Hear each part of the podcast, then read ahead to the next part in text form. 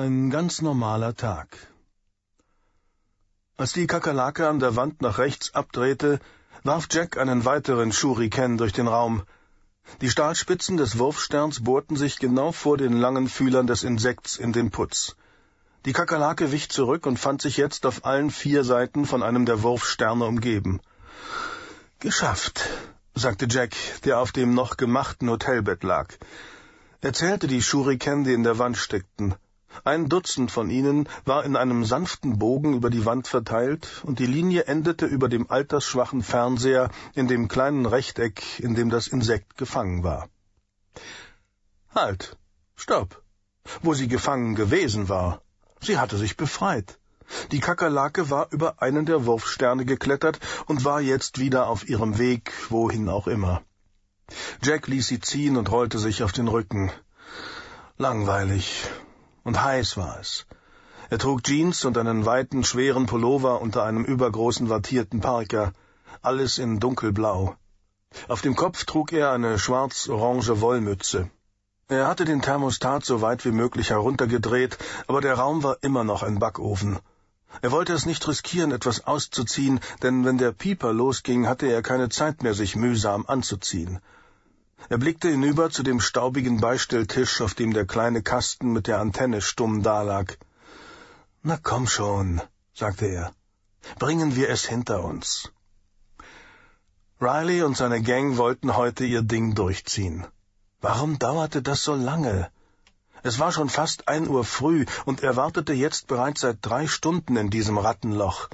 Er wurde ungeduldig. Er trug nur ein bestimmtes Quantumfernsehen, bevor es ihn anödete. Selbst ohne das einschläfernde Geschwafel eines Talkmasters, der einen Schauspieler interviewte, von dem er noch nie gehört hatte, war die Hitze schwer genug zu ertragen. Frische Luft. Vielleicht würde das helfen. Jack stand auf, reckte sich und ging zum Fenster. Eine klare Nacht da draußen und ein riesiger Mond, der über der Stadt hing, fast wie in einem Gruselfilm. Er drehte den Griff und zog. Nichts. Das verdammte Ding gab nicht nach. Er kontrollierte gerade die Dichtungsritzen, als er den schwachen Knall eines Gewehrschusses hörte. Die Kugel durchschlug das Glas eine Handbreit links neben seinem Kopf und überschüttete ihn mit Glassplittern, während sie an seinem Ohr vorbeisauste. Jack warf sich auf den Boden. Er wartete.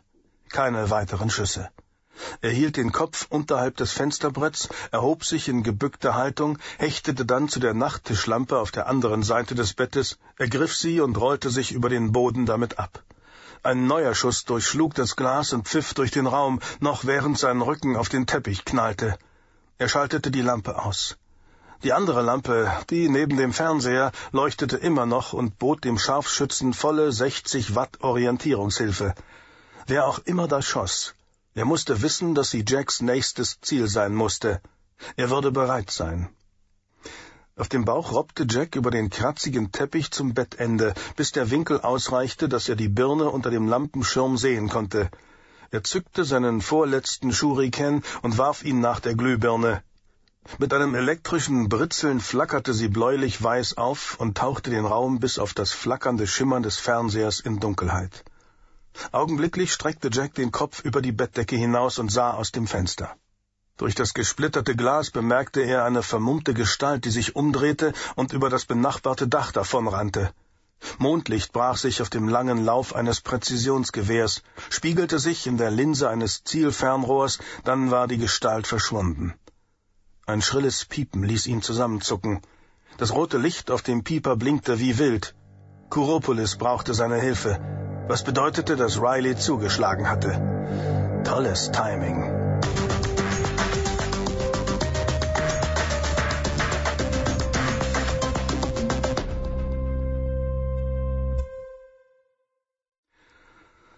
Ganz guter Abend, dachte George Kouropoulos und wischte die Theke vor der brünetten jungen Frau ab, die gerade Platz genommen hatte. Kein Bombengeschäft, aber wenn er um diese Zeit immer noch ein halbes Dutzend Kunden hatte, war das ein guter Abend. Und was noch besser war, Riley und seine Kumpane hatten sich bisher nicht blicken lassen. Vielleicht würden sie heute Nacht jemand anderen drangsalieren. Was darf sein?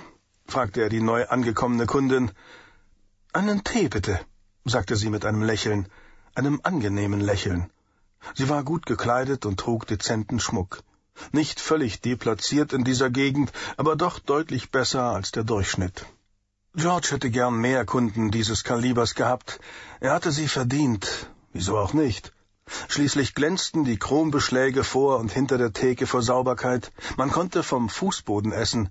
Alles, was er servierte, war hausgemacht. Sofort. Darf es auch ein Stück Kuchen sein? Nein, vielen Dank. Er ist wirklich gut. Blaubeerkuchen, eigene Herstellung. Wieder dieses Lächeln. Nein, danke. Ich bin auf Diät. Natürlich, murmelte er, als er sich abwandte, um heißes Wasser zu bereiten. Jeder ist auf irgendeiner verdammten Diät. Diese ganzen Diäten werden langsam ein Gesundheitsrisiko für mich. In diesem Moment fegte die Tür auf und ein weißhaariger Mann in den Mitzwanzigern sprang mit einer abgesägten Schrotflinte in den Raum. Er richtete den Lauf nach oben und feuerte eine Ladung in die gläserne Reklametafel über der Registrierkasse. Der Knall war ohrenbetäubend und überall flogen Glassplitter herum. Matt Riley war angekommen. Vier weitere Mitglieder seiner Gang drängten sich hinter ihm in das Café. George erkannte sie. Reese war der Schwarze mit der weißen, fransenbesetzten Lederjacke, Rafe war der mit dem blauen Irokesenschnitt, Tony der mit dem weißen und der Skinhead mit dem Babyface war Cheeks. So, sagte Riley und grinste böse unter der schiefen Nase, den fiesen kleinen Schweinsäuglein und dem gebleichten Bürstenschnitt. Jetzt wird aufgeräumt. George griff in seine Tasche und drückte auf den Pieper, dann hob er die Hände und wich bis an die Wand zurück. Hey, Matt, rief er, na komm schon, was soll das? Du weißt ganz genau, was das soll, George, erklärte Riley. Er warf die Schrotflinte zu Ralph hinüber und kam hinter den Tresen. Grinsend trat er vor, bis er direkt vor George stand. Das Grinsen quetschte den teigigen Klumpen, der schwer in Georges Magen lag, nur noch weiter zusammen. Er war so auf dieses leere Lächeln fixiert, dass er den Faustschlag gar nicht kommen sah. Er erwischte ihn voll in den Magen. Schmerzverkrümmt klappte er zusammen. Sein letzter Kaffee wollte aufbegehren, aber es gelang ihm, seinen Mageninhalt unten zu behalten. Er stöhnte. Lieber Himmel! Du bist schon wieder in Verzug, George, zischte Riley zwischen zusammengebissenen Zähnen hindurch. Ich hab dir schon beim letzten Mal erklärt, was passiert, wenn du dich nicht an den Zahlungsplan hältst. George versuchte sich an seinen Text zu erinnern. Ich kann nicht zweimal Schutzgeld zahlen, das ist einfach nicht drin. Du kannst es dir nicht leisten, das nicht zu tun.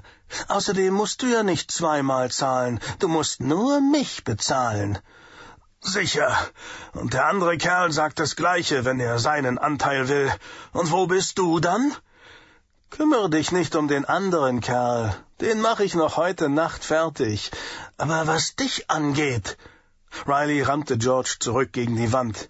Ich muss an dir ein Exempel statuieren, George. Die Leute haben gesehen, was mit Wolanski passiert ist, als er zu plaudern begann. Und jetzt werden sie sehen, was mit einem Penner passiert, der nicht zahlen will.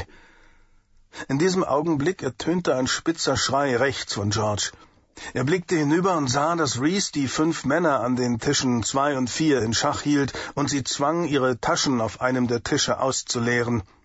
Weiter die Theke hinunter fuchtete Cheeks mit einem großen Messer mit einer böse aussehenden, gebogenen Klinge vor der jungen Frau herum, die den Tee bestellt hatte.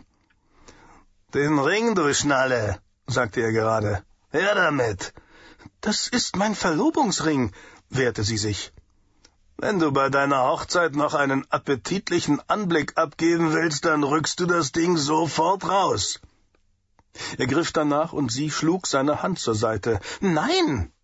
Cheeks richtete sich auf und schob das Messer in eine über seinem Steißbein angebrachte Scheide.